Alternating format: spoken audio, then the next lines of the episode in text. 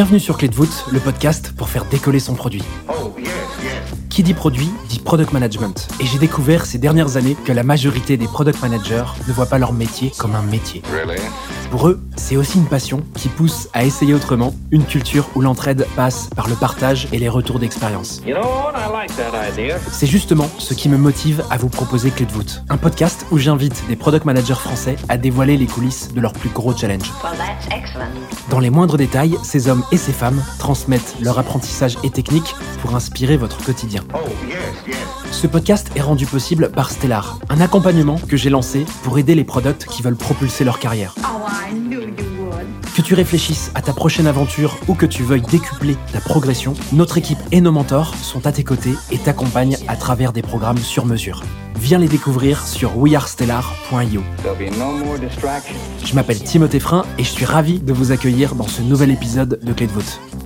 Aujourd'hui, je voulais te parler d'un sujet qui t'est forcément familier. En tant que product manager, ton job est de résoudre des problèmes en apportant des réponses précises de manière rapide.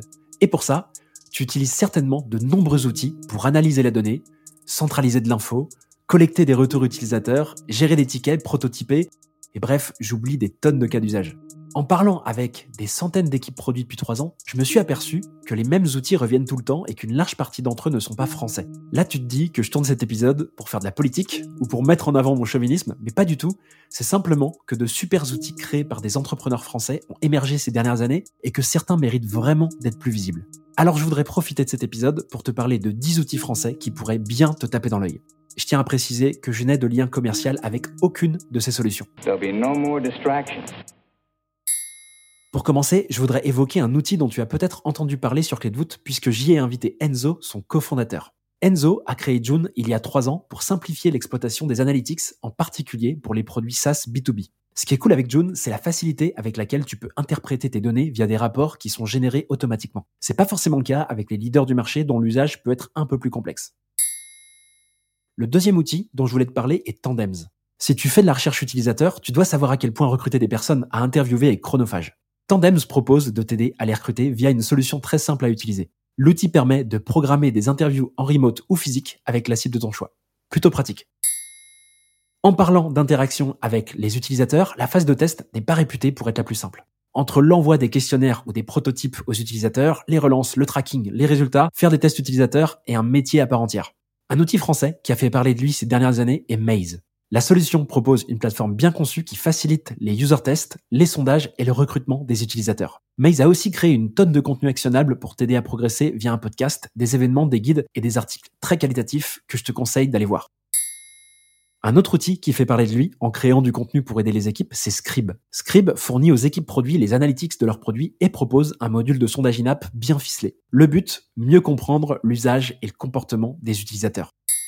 En parlant encore et toujours d'utilisateurs, c'est pas simple de garder contact et de communiquer régulièrement avec eux pour améliorer son produit. Gravity propose un CRM dédié aux équipes produits pour atteindre cet objectif. L'outil sortira bientôt une fonctionnalité pour retranscrire chacune des interviews afin d'en garder la trace.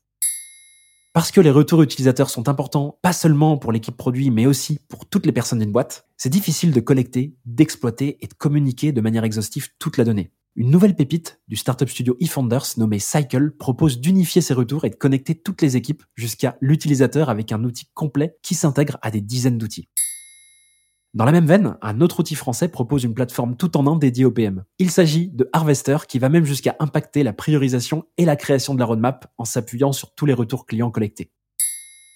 Une autre jeune pépite facilite l'accès à la connaissance des utilisateurs d'un produit en fluidifiant la collecte des retours. Il s'agit de Jimo, créé il y a tout juste un an et qui a été élu Product of the Day sur Product Hunt. Pour fluidifier l'arrivée d'un nouvel utilisateur dans votre produit en créant une expérience mémorable, Stonely propose un outil de guide interactif bien conçu qui facilite l'adoption de votre produit. La solution permet la création de bases de connaissances clients, de questionnaires MPS, des checklists d'onboarding, etc. Pour finir, la collaboration entre les membres d'une équipe n'a jamais été aussi challengée depuis la période du Covid. Pour rendre le travail en équipe efficace, les Français de Clap proposent une plateforme de collaboration en vidéo asynchrone bien fichue. L'outil permet d'ajouter des annotations, des commentaires et des sondages aux enregistrements vidéo pour faciliter les échanges et les prises de décision. On l'utilise pour clé de et franchement, on adore.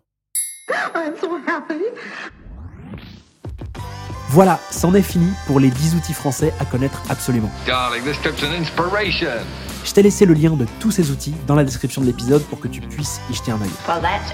Si l'épisode t'a plu et que tu souhaites soutenir le podcast, ce serait super que tu le notes 5 étoiles sur Spotify ou Apple Podcast et que tu y laisses un petit commentaire. C'est ce qui m'aide le plus à le faire connaître. Oh, yes, yes. On se retrouve la semaine prochaine pour un nouvel épisode de Cut À très vite